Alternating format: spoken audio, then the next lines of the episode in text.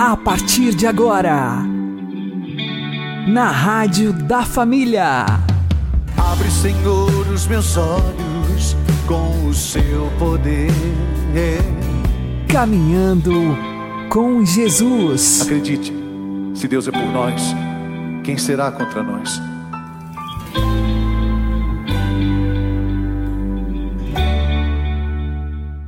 Olá, meu querido irmão, minha querida irmã, ouvintes da Rádio Regional Esperança. Eu sou João Cláudio e este é o programa Caminhando com Jesus. Oremos. Inspirai, ó Senhor, as nossas ações e ajudai-nos a realizá-las para que em vós comece e para vós termine tudo aquilo que fizermos. Por Cristo Senhor nosso. Amém. Santíssima Virgem Maria, Mãe de Deus, rogai por nós. Castíssimo São José, patrono da Igreja, rogai por nós. Uma coisa muito importante em nossas vidas é a determinação. O professor Felipe Aquino explica. Uma coisa importante na nossa vida para a gente ser feliz é ser determinado. Mas ser determinado significa o quê? a gente ter uma meta na vida, né? a gente ter, alguns dizem um ideal, né? mas é importante a gente entender que tem dois tipos de ideal, né? um ideal que é transitório e um ideal que é permanente. Por exemplo, ah, eu quero me formar em medicina, engenharia. Tudo bem, é um ideal transitório. Você chegou lá, se formou, acabou aquele ideal. Né? E assim muitas coisas são né? É, aí eu quero me casar, casou, pronto, realizou. Aí eu quero ter filho, né? Eu quero chegar em tal ponto assim, assim. Mas é importante a gente ter um ideal permanente. E qual é o ideal permanente que dá realmente satisfação, que dá felicidade para a gente? O ideal permanente que dá satisfação, que dá felicidade, né? É aquele ideal que significa fazer o bem. Deus nos deu talentos então, a vida inteira você pode ter um ideal permanente, desenvolver os seus talentos para quê? Para oferecer aos outros, ok? Então, todos nós temos dons, temos talentos que Deus nos dá. Não é para a gente usar só para a gente. Dom Bosco dizia, né? Deus nos colocou nesse mundo para os outros. Né? A felicidade está exatamente a gente poder servir, né? A felicidade está em a gente saber amar. Mas o que é a gente amar? Amar é servir, amar é fazer o bem. Né? Não precisa ser assim grandes coisas, não, eu vou fundar uma congregação religiosa. Não, coisa simples. O que, que Deus me deu de talento? Ah, deu isso, isso, então eu vou usar esses meus talentos aqui para mim, para minha família e para os outros. Né? Então é um ideal permanente que ajuda que a gente é, viva bem. Teve um, um, psicólogo né, é, é, judeu muito famoso, Viktor Frank, que foi preso pelos nazistas, ficou no campo de concentração, e ele não morreu no campo de concentração, não se definhou ali, porque ele tinha um sentido da vida. E o Viktor Frank diz o seguinte, na sua logoterapia, né, uma terapia psicológica que ele desenvolveu, baseada no que? No sentido da vida. Ele fala: Muitas pessoas entram em depressão porque falta um sentido para a vida. Nós cristãos temos um sentido na vida: amar a Deus né, sobre todas as coisas e amar o próximo como a nós mesmos, fazer o bem. Se a gente guarda isso como um propósito de vida, a gente né, é, é, faz o bem. E aí é preciso ser determinado. Né? Perseguir esse ideal. Tem um provérbio diz assim: nenhum vento é favorável para aquele navegador que não sabe para onde que ele quer ir. Né? O navegador que navega com as velas né? sopradas pelo vento. Né? Não adianta ter vento se ele não sabe para onde que ele quer ir. Não adianta nada. Mas quando ele sabe, ele dirige as velas e o barco vai na direção que ele quer e aproveita o vento. Então, isso é muito importante, a gente ter uma determinação. Né? E aí, é preciso ter perseverança. Né? É, quando você vai subir uma montanha, eu quero chegar lá no alto, porque lá no alto eu vou ver maravilhas, como aqui, por exemplo, perto de nós, aqui na Serra da Mantiqueira, gente que sobe nos picos dos Marins, né, no pico de Itatiaia, e é uma beleza você olhar de cima. Eu mesmo, meu tempo de jovem, de cadete, fazia né, essas escaladas. Né? Agora tem uma coisa, você sua para chegar lá em cima, você se cansa, você pisa nas pedras. Entende? Então, essa determinação para ser feliz é importante você né? saber o seguinte: aquilo que é bonito, aquilo que é bom, custa, mas vale a pena, porque faz a gente feliz. Tá aí. Um grande abraço, pratique isso e você vai ser feliz e vai poder fazer também os outros felizes.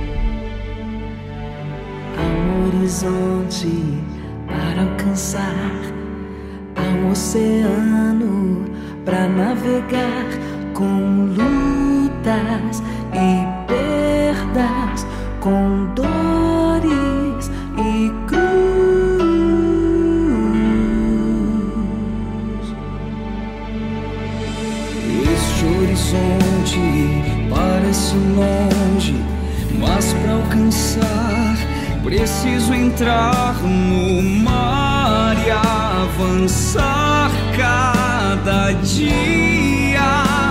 Determinar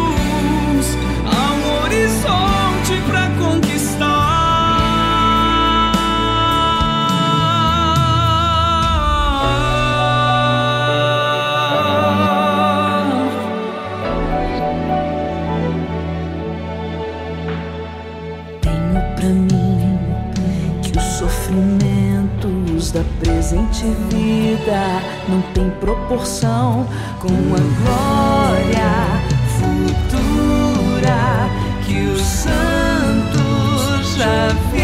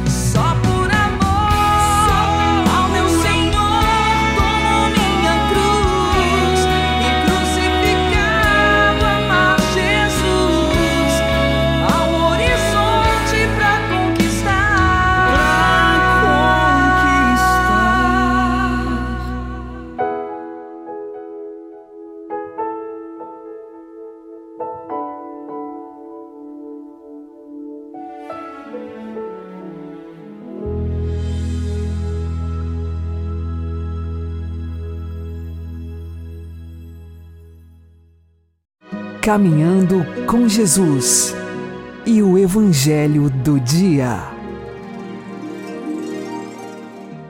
O Senhor esteja conosco, Ele está no meio de nós. Anúncio do Evangelho de Jesus Cristo segundo Marcos. Glória a vós, Senhor. Naquele tempo, Jesus se retirou para a beira do mar, junto com seus discípulos. Muita gente da Galiléia o seguia, e também muita gente da Judéia, de Jerusalém, da Idumeia, do outro lado do Jordão, dos territórios de Tiro e Sidônia, foi até Jesus, porque tinham ouvido falar de tudo o que ele fazia. Então Jesus pediu aos discípulos que lhe providenciassem uma barca, por causa da multidão, para que não o comprimisse. Com efeito, Jesus tinha curado muitas pessoas e todos os que sofriam de algum mal jogavam-se sobre ele para tocá-lo. Vendo Jesus, os espíritos maus caíam a seus pés, gritando: Tu és o Filho de Deus. Mas Jesus ordenava severamente para não dizerem quem ele era.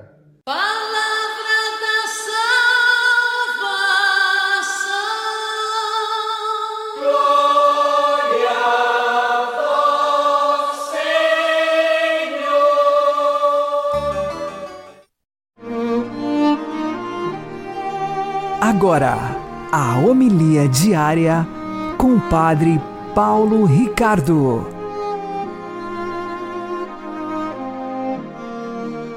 Meus queridos irmãos, o Evangelho de hoje é uma espécie de resumo das atividades de Jesus até agora, antes de ele é, realizar aquele ato marcante e decisivo que é a escolha dos apóstolos. Aqui o Evangelho está nos falando do grande sucesso que Jesus começou a fazer em toda a região. Ou seja, ali, a Galileia, uma região que não tinha nada de importante, começa a ser o polo atrativo. Ou seja, é, o natural seria que Jerusalém, que a Judéia fosse o polo de tudo. É porque ali sempre foi o centro religioso. No entanto, agora o centro é onde está Jesus. Jesus começa a atrair as pessoas. Agora, este Jesus que atrai as pessoas, que as pessoas querem se prostrar diante deles, é, que quer, querem tocar nele, ele faz um gesto interessante. Ele pega uma barca e se afasta da multidão. Veja, esse gesto de Jesus se afastar tem uma explicação é, histórica, real para que ele não fosse sufocado, Jesus então senta na barca e aproveita a concha acústica, que é o lago, para da barca pregar e a multidão poder ouvi-lo mais é, tranquilamente. No entanto, espiritualmente falando, aqui nós temos uma realidade muito importante. Deus nos atrai, Deus nos chama e nós então começamos a buscá-lo. Mas exatamente quando nós começamos a buscá-lo de uma forma que parece sufocar a Deus, Deus se afasta. Deixa eu explicar isso melhor para você. É o seguinte: Deus nos atrai. E, como diz o profeta Oséias, ele nos atrai por vínculos humanos. No início da nossa vida de oração, existe sempre algum ganho, alguma coisa que nos leva a buscar Deus é porque você se sentiu bem rezando, é porque Deus fez um, um, favor, um milagre, aconteceu alguma coisa, algum sinal da providência divina que fez com que você começasse a procurar a Deus. E as pessoas de fato começam a procurar a Deus, e isso é bom. É? São aqueles é, doentes, são aqueles possessos que vão em busca de Jesus. Ora, tudo isso faz parte do projeto de Deus. Mas nós, seres humanos, temos uma dificuldade muito grande de mudar os nossos conceitos. E nós começamos a achar que Jesus se encaixa perfeitamente dentro da nossa visão de Deus pagão. Quem é o Deus pagão? O Deus pagão é um Deus que está a serviço do homem.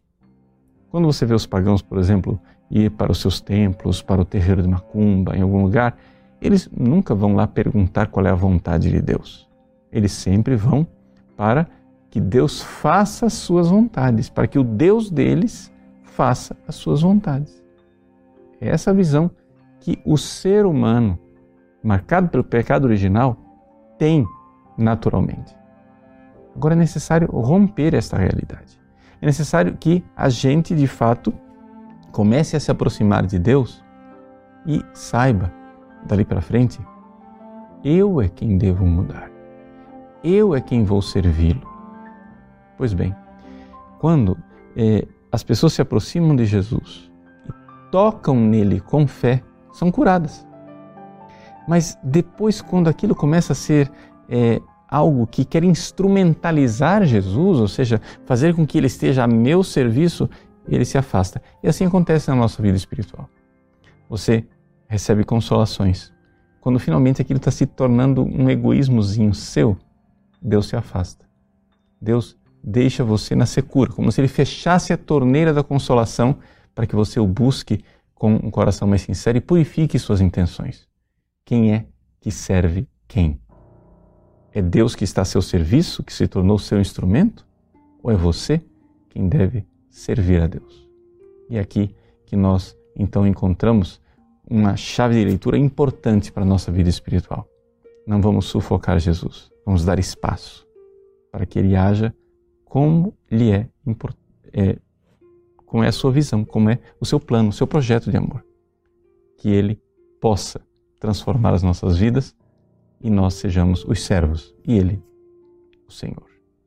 Deus abençoe você. Em nome do Pai, do Filho e do Espírito Santo. Amém.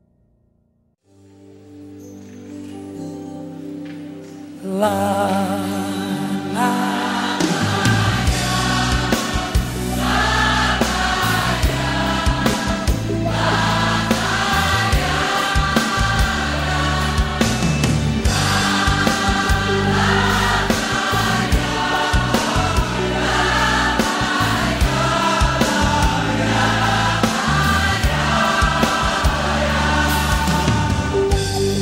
nas montanhas a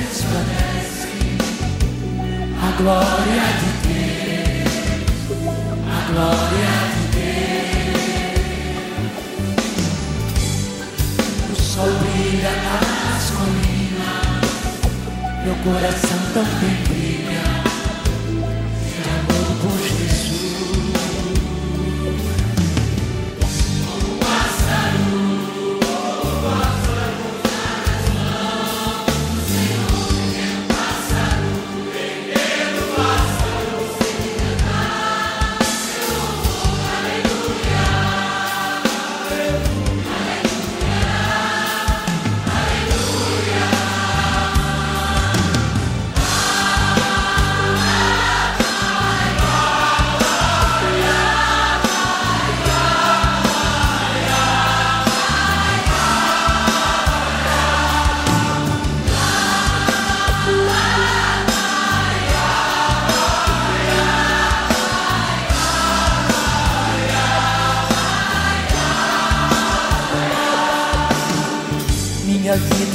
vida, Jesus, entreguei a ti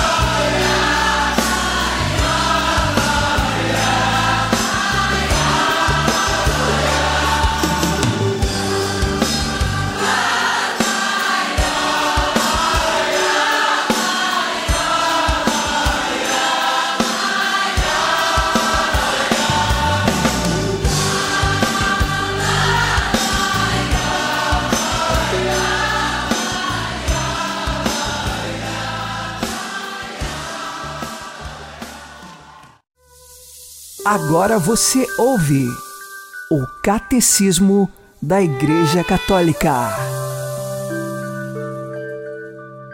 O mistério da ressurreição de Cristo é um acontecimento real com manifestações historicamente verificadas, como atesta o Novo Testamento. Já São Paulo, por volta do ano 56, pôde escrever aos Coríntios: Transmitivos, em primeiro lugar, o mesmo que havia recebido. Cristo morreu pelos nossos pecados, segundo as Escrituras, e foi sepultado e ressuscitou ao terceiro dia, segundo as Escrituras. A seguir, apareceu a Pedro, depois aos doze. O apóstolo fala aqui da tradição viva da ressurreição de que tinha tomado conhecimento após a sua conversão às portas de Damasco.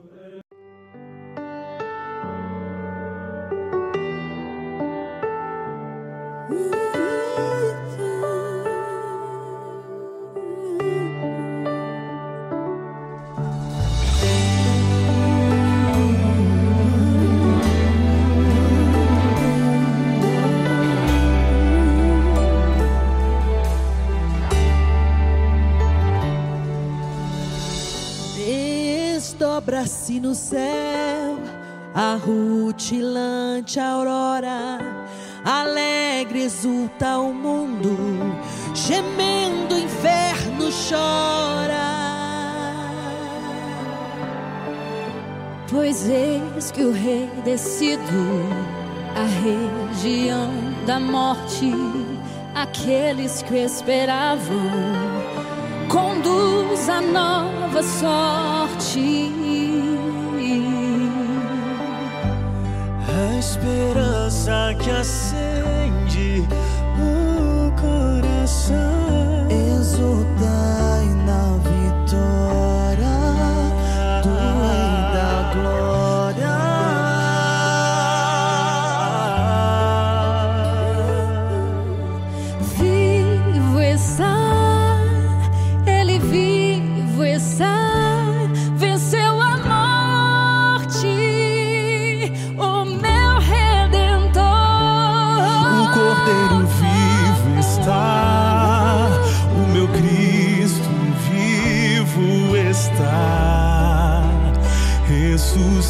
ressuscitou.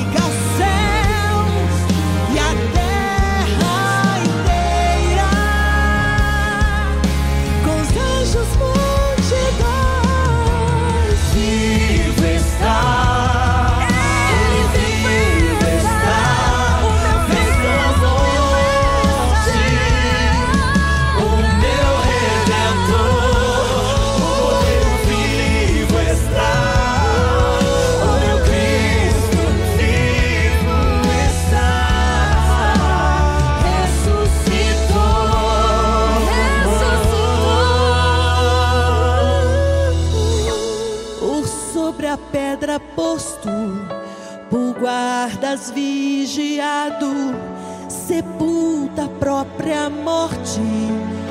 Jesus ressuscitado.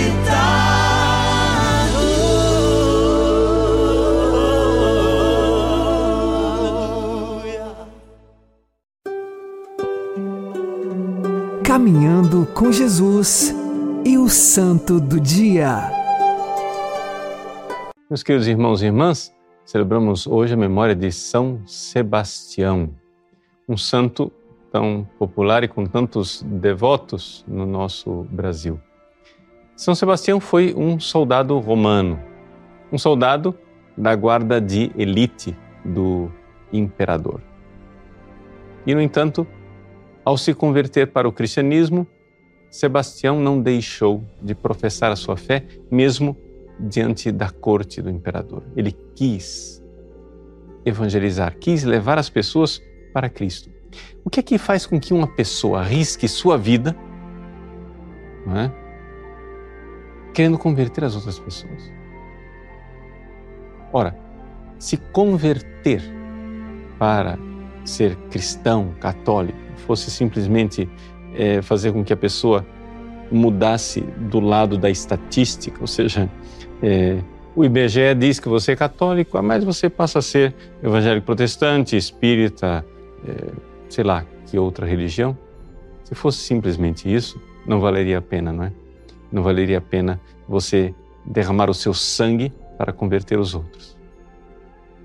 Mas se você tem fé católica, coisa que Sebastião tinha, você sabe que só existe salvação em nosso Senhor Jesus Cristo. E só existe salvação se você abraçar a fé e a verdade de Cristo, pedindo o santo batismo e fazendo parte da sua santa e única igreja. São Sebastião, então, movido pela caridade de Cristo, pelo amor de Cristo, testemunhou a sua fé. E ele, ajudando os cristãos, ajudando os prisioneiros, pregando e evangelizando os próprios membros da corte do imperador, foi finalmente desmascarado, né? descoberto. E, ao ser descoberto, condenado à morte. A imagem clássica de São Sebastião é aquela na qual ele está preso, amarrado a um tronco e todo coberto de flechas. A narrativa da morte desse primeiro martírio de São Sebastião diz que ele é, recebeu tantas flechas que parecia um ouriço. O fato, porém, é que São Sebastião não morreu daquelas flechadas. Ele foi é, deixado como que considerado morto, mas foi milagrosamente curado e heroicamente voltou à corte do imperador para repreendê-lo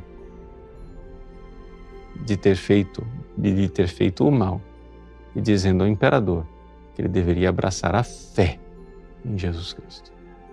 Foi então que Sebastião foi martirizado uma segunda vez.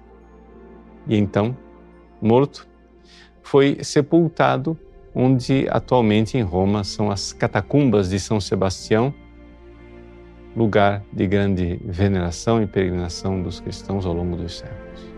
As catacumbas de São Sebastião ficam na Via Ápia e traz nelas mesmas um testemunho muito bonito né, da certeza dos primeiros cristãos que vinham a Roma em peregrinação para ver o túmulo dos santos apóstolos Pedro e Paulo e que veneravam também o túmulo do grande mártir Sebastião. O Brasil também, na sua história, está de certa forma ligado a São Sebastião. Por quê?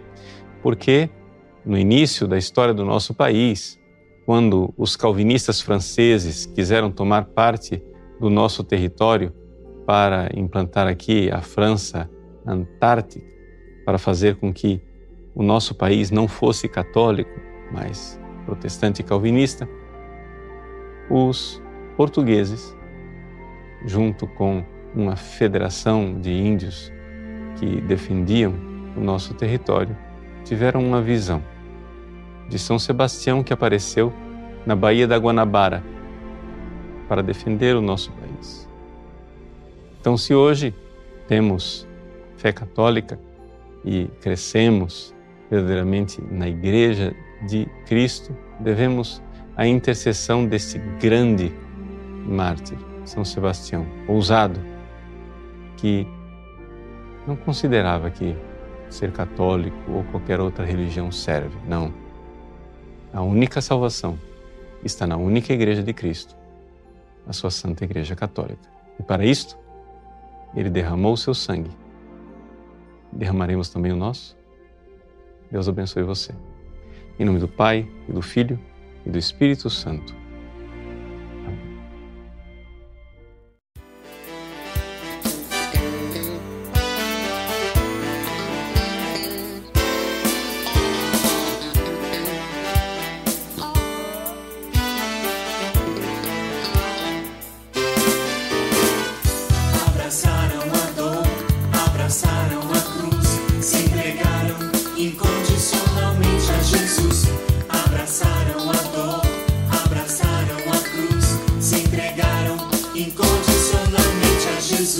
Você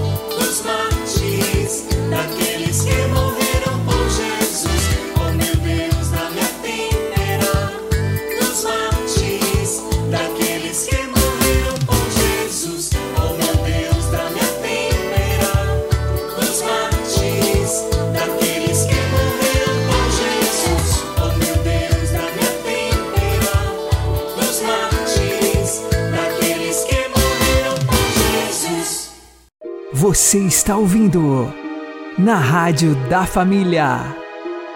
Caminhando com Jesus. Oremos.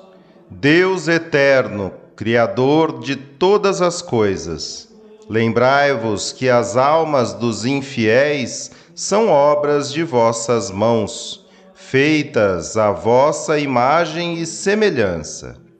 Vede, porém, Senhor, que em opróbrio vosso dessas almas se vai enchendo o inferno. Lembrai-vos que Jesus Cristo, vosso Filho, derramou todo o seu sangue e padeceu morte atrocíssima por elas. Não permitais, pois, Senhor, que o vosso Filho seja por mais tempo desprezado pelos infiéis. Deixai-vos antes aplacar e mover a piedade pelas orações de vossos santos e da Igreja, esposa do vosso Santíssimo Filho. Lembrai-vos da vossa misericórdia e, esquecendo a sua idolatria e infidelidade, fazei que também eles enfim conheçam Jesus Cristo, nosso Senhor, que é a nossa salvação, vida e ressurreição, por quem fomos livres e salvos, e a quem seja dada honra, glória e louvor pelos séculos dos séculos. Amém. Uma boa noite a todos, que Deus abençoe vocês e continuemos caminhando com Jesus.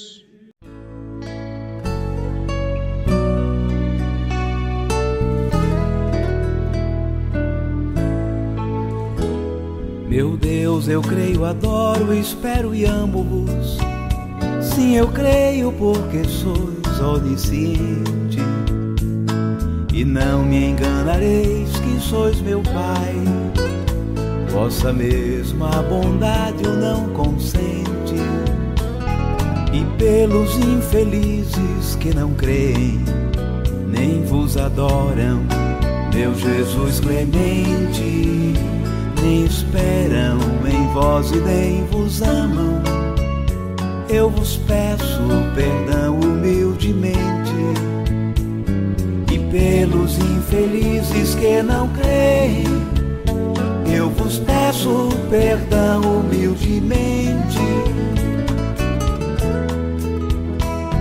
Meu Deus, eu creio, adoro, espero e amo-vos e vos quero adorar perenemente.